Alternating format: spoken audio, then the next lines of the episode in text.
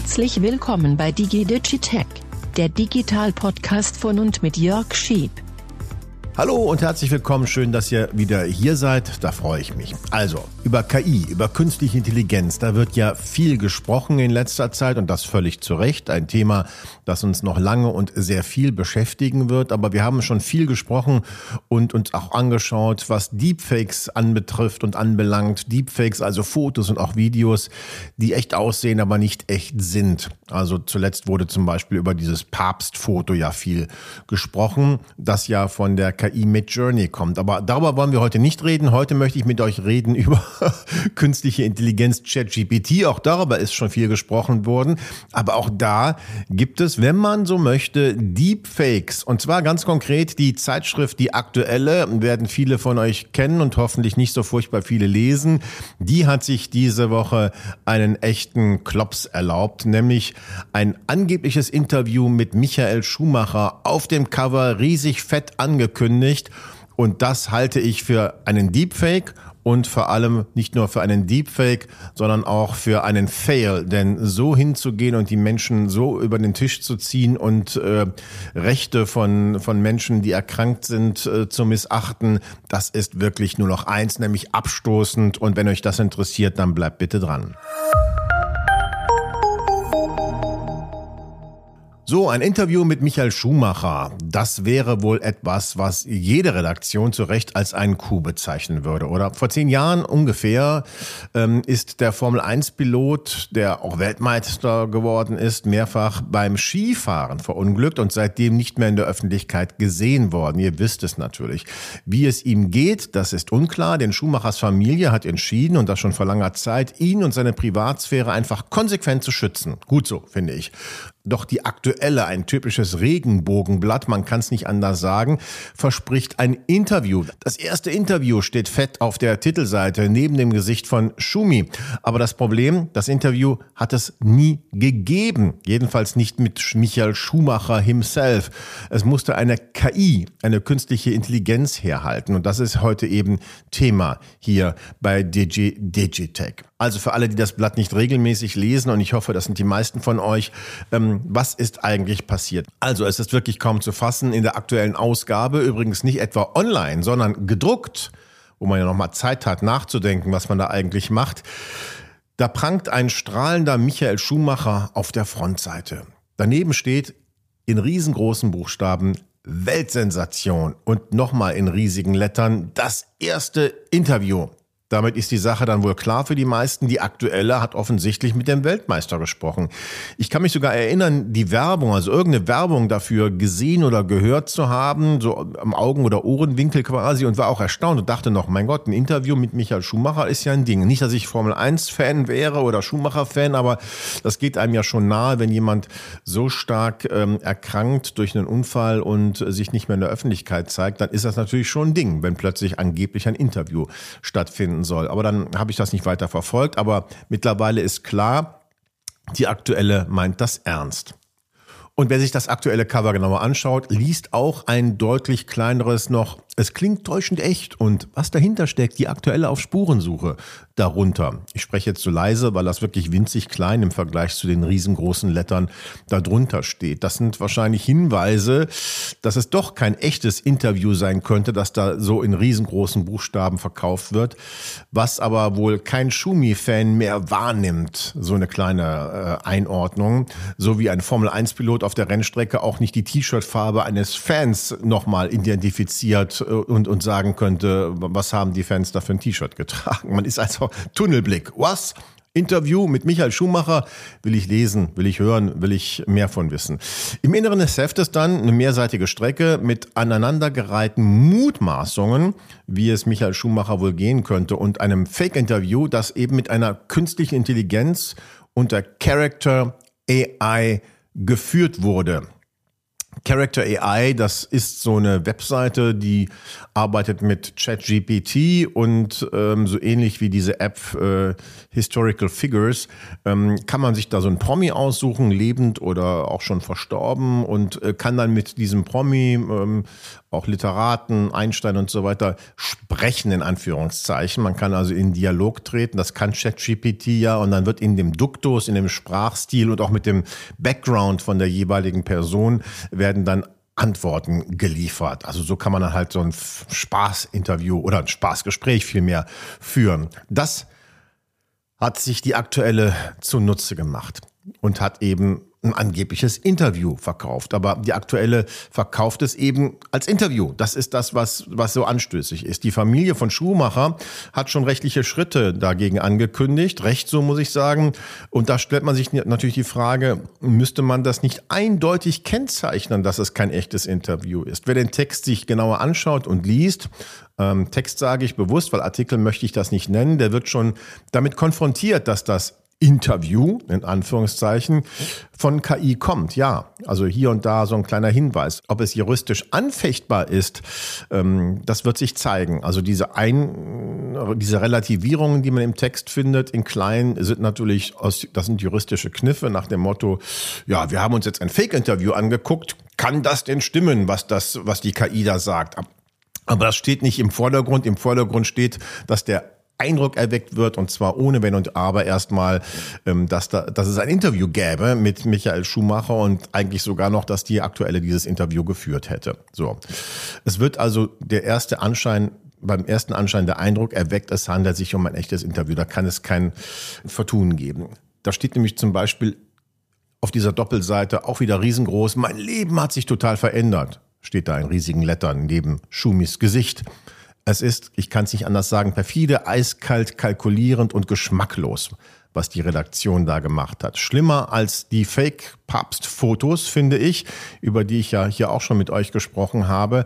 Denn ähm, bei den Papstfotos äh, da ahnt man schon, oh, da könnte was nicht stimmen. Das ist äh, vielleicht sogar noch eine Kunstform, ja, ähm, auch nicht ganz ohne äh, äh, ohne Problem, ohne Problematik ähm, und vor allem kursieren die im Netz. Aber hier hat eine Redaktion, die ja eigentlich journalistischen Ethos vertreten müsste, ähm, ganz bewusst das so gezimmert und zusammengeschmiert, dass man eben denkt, äh, auf den ersten Blick, es könnte ein echtes Interview sein. Also das ist schlimmer als ein Fake-Papst-Foto, finde ich, weil das mit Kalkül gemacht wurde, nur für den eigenen kommerziellen Nutzen.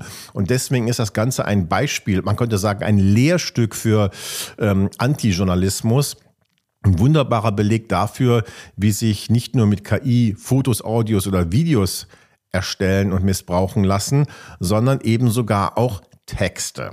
Also ein weiterer Beleg, muss man leider sagen, aber ein Beleg zum ersten Mal in einer gedruckten Zeitschrift, also in einer deutschsprachigen gedruckten Zeitschrift und nicht online. Also wer sie nur entsprechend verpackt, diese Fake-Gespräche, Fake-Texte, ähm, der kann sich der Aufmerksamkeit des Publikums sicher sein. Das zeigt dieses Beispiel nun eindeutig. Also Regenbogenpresse schert sich ja sehr häufig nicht um die Befindlichkeiten von Menschen, also in dem Fall auch äh, Michael Schumacher und seine Familie. Dieses Beispiel ist eine neue Dimension. Trotzdem, da KI-Inhalte zum Gegenstand Gegenstand der angeblichen, naja, Berichterstattung gemacht wurden. Also fehlte nur noch, dass da auch noch Deepfake-Fotos dabei gestellt worden wären. Aber man hat alte Fotos genommen und dann sieht er natürlich gesund aus und man denkt, er ist wieder auf den Beinen.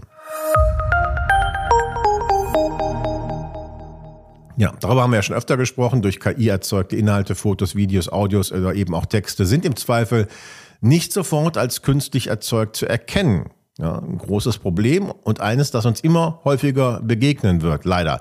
Welche Form von Regulierung brauchen wir da? Stellt man sich natürlich die Frage. Eine Kennzeichnungspflicht zum Beispiel, das ist zum, das ist häufig zu hören, dass man, dass man erwarten sollte, dass mit KI erzeugte Inhalte, Texte, Audios, Videos mm, und Fotos natürlich, dass die gekennzeichnet werden. Mit einem Wasserzeichen zum Beispiel. Also dann soll man sehen, aha, dieses Foto vom Papst in Luxusklamotten, das hat ein Wasserzeichen und da sieht man oh, von Midjourney oder AI oder KI, also dass man sofort sieht, das ist nicht eine echte Fotoaufnahme, sondern die Herkunft ist KI. Die Herkunft soll eindeutig belegt sein und da soll man auch gewarnt sein. Das ist die Idee dahinter. Klingt erstmal plausibel natürlich, aber das muss man auch zu Ende denken. Erstens kann so eine Kennzeichnung hm, zum Beispiel abgeschnitten werden, wenn sie nicht ganz fett über das komplette Bild drüber ist. Oder man könnte sie auch rausrechnen lassen mit Software, mit einer Gegen-KI. Sowas gibt es tatsächlich auch schon, um solche Wasserzeichen wieder so rauszurechnen, dass man sie nicht mehr sieht. Und machen wir uns nichts vor, und das ist, glaube ich, der wichtigste Aspekt, kein Betrüger der Welt wird freiwillig eine Kennzeichnung in seinen künstlich erzeugten Medien einarbeiten oder eingearbeitet lassen. Er wird alles probieren, entweder dass diese Kennzeichnung gar nicht erst reinkommt oder dass, wenn sie schon drin ist, wieder rauskommt. Das ist doch ganz klar.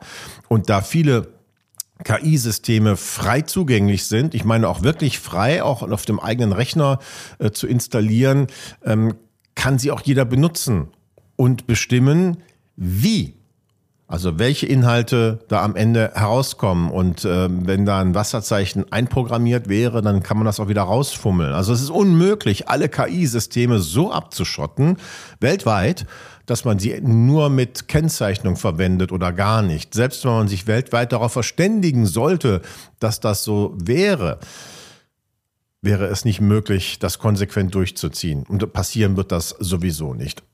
Ja, jetzt sagt ihr natürlich, irgendwas müssen wir doch aber machen. Ja, richtig, das stimmt. Viel sinnvoller wird aus meiner Sicht auf Dauer wohl sein, echte Inhalte zu kennzeichnen. Ja, also das, was von Menschen gemacht wurde. Fotos von Agenturen zum Beispiel, Fernsehbilder von seriösen Sendern, Texte, die von Menschen erstellt wurden und so weiter. Dann haben die Menschen zumindest eine Orientierung, wenn sie dem Siegel oder dieser Kennzeichnung glauben zumindest. Es gibt schon übrigens erste Badges, also so kleine Kennzeichnungen. Äh, da steht dann Created by Human oder Written by Human. Und habe hab ich auch bei mir auf, der, auf dem Blog, auf meiner Webseite sheep.de eingebaut. Könnt ihr euch mal gerne angucken. Äh, created by Human soll man nur verwenden, wenn mindestens 90 Prozent der, der Textinhalte ähm, handgemacht sind und nicht von KI erzeugt. Oder Bilder handgemacht sind und nicht von KI erzeugt und so weiter. Das ist erstmal so ein, eine erste Idee, ein erster Schritt in die richtige Richtung. Etwas zu kennzeichnen. Seht her, hier wird noch Manufaktur gemacht also mit Hand gearbeitet, mit eigenem Kopf gedacht. Sowas könnte man zum Beispiel ausbauen, auch zertifizieren und so weiter. Also seht her, ich mache meine Inhalte noch selbst. Texte, Audios, Videos, Fotos. Ein nächster Schritt wird dann sein, technische Mittel als Echtheitszertifikat einzuführen. Wie das gute alte Siegel im Mittelalter. Da wusste man auch, diese Depesche, die kommt vom König oder vom Papst, weil das offizielle Siegel darauf prangte. So, und das musste man auch brechen. Und, und, und nur wenn man es gebrochen hatte, konnte man reingucken. Das heißt, man war auch nicht nur sicher, die Quelle ja, stimmt, sondern auch, da hat nicht schon mal jemand rein, vorher reingeschaut. Also wenn man sowas machen würde, digital natürlich, dann werden Texte, Audios, Fotos und Videos aus offiziellen, seriösen Quellen zum Beispiel so gekennzeichnet. Wenn man das mit Technologie wie Blockchain machen würde, beispielsweise, ja, was ja auch für, die, für, für Kryptowährungen und so weiter benutzt wird, dann wäre das sogar fälschungssicher. Tolle Sache. Also da könnte man ein Foto in die Blockchain legen und dann weiß man, aha, das kommt von DPA, aha, das kommt von AFP, aha, das kommt vom Bundeskanzleramt oder so. Und dann ist das unveränderbar. Das ist auch kein Wasserzeichen, das irgendwie die Bildqualität stört, sondern es ist in der Blockchain drin.